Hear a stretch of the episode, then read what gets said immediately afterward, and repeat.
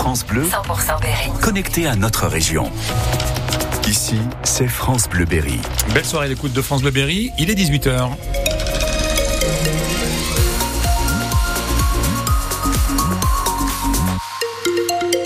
18h, le journal est présenté par Karl de Chartres. Bonsoir Karl. Bonsoir Luc, bonsoir à tous. Mais avant cela, c'est l'heure du baromètre. Oui, avec un ciel qui va rester couvert hein, ce soir. Alors attention si vous êtes sur la route parce qu'on nous annonce des brouillards qui devraient se former en cours de nuit, des températures qui restent douces entre 9 et 10 degrés.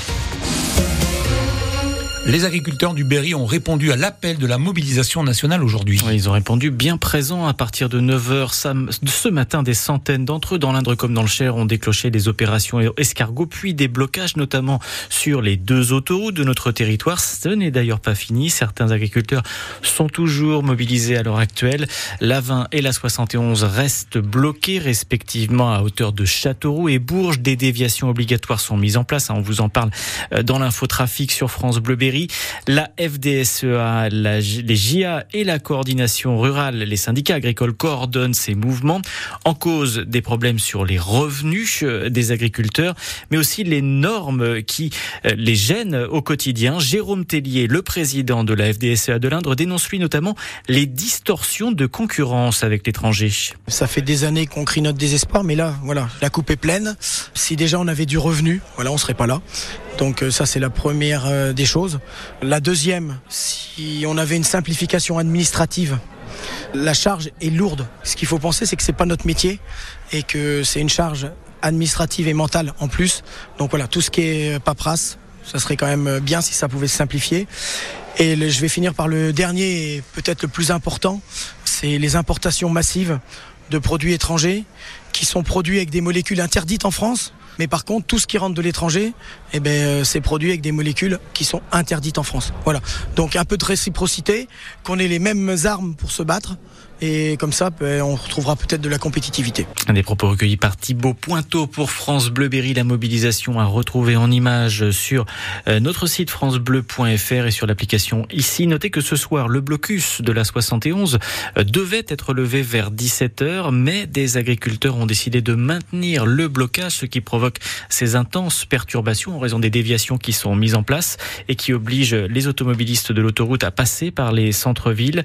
Euh, Notez que demain, on entendra un autre syndicat, la Confédération paysanne, qui elle n'appelle pas pour l'instant aux actions de blocage des routes et aux manifestations, mais qui partage pourtant le triste constat sur l'état du métier, euh, le rachat des productions à des prix trop bas et les dangers des accords du libre-échange, notamment. Robin Doublier, euh, porte-parole de la Confédération paysanne de l'Indre, sera notre invité à 7h45 demain matin.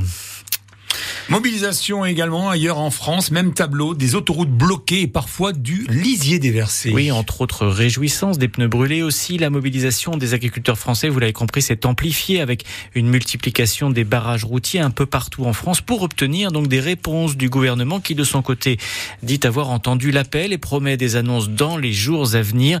Face à cette mobilisation qui s'étend, la porte-parole du gouvernement, Priska Thévenot, euh, promet aujourd'hui des réponses rapides.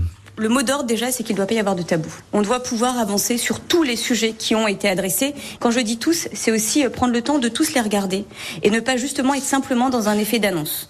Loin de moi l'idée d'être insolente aujourd'hui, mais simplement de rappeler une évidence. Il y a effectivement euh, une urgence à répondre, mais attention à ce que cette urgence à répondre ne devienne pas euh, une injonction médiatique.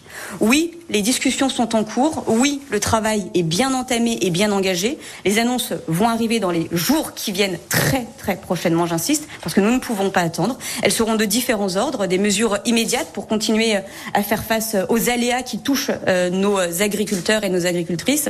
Nous devons aussi effectivement parler euh, des normes et, euh, de la simplification administrative. Vous voyez qu'il y a des choses qui peuvent s'annoncer très rapidement et d'autres qui vont prendre un peu plus de temps. Le tout étant que tous les sujets soient bien euh, adressés sur la table.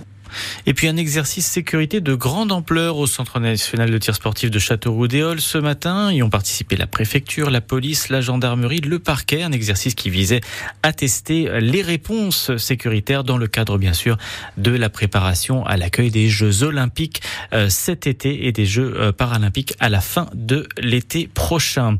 La Berry a donc officialisé cet après-midi l'arrivée de Zakaria Benguedouj, ce jeune attaquant de 23 ans qui arrive de Nancy, club de Ligue 2, et qui est est à la recherche de temps de jeu.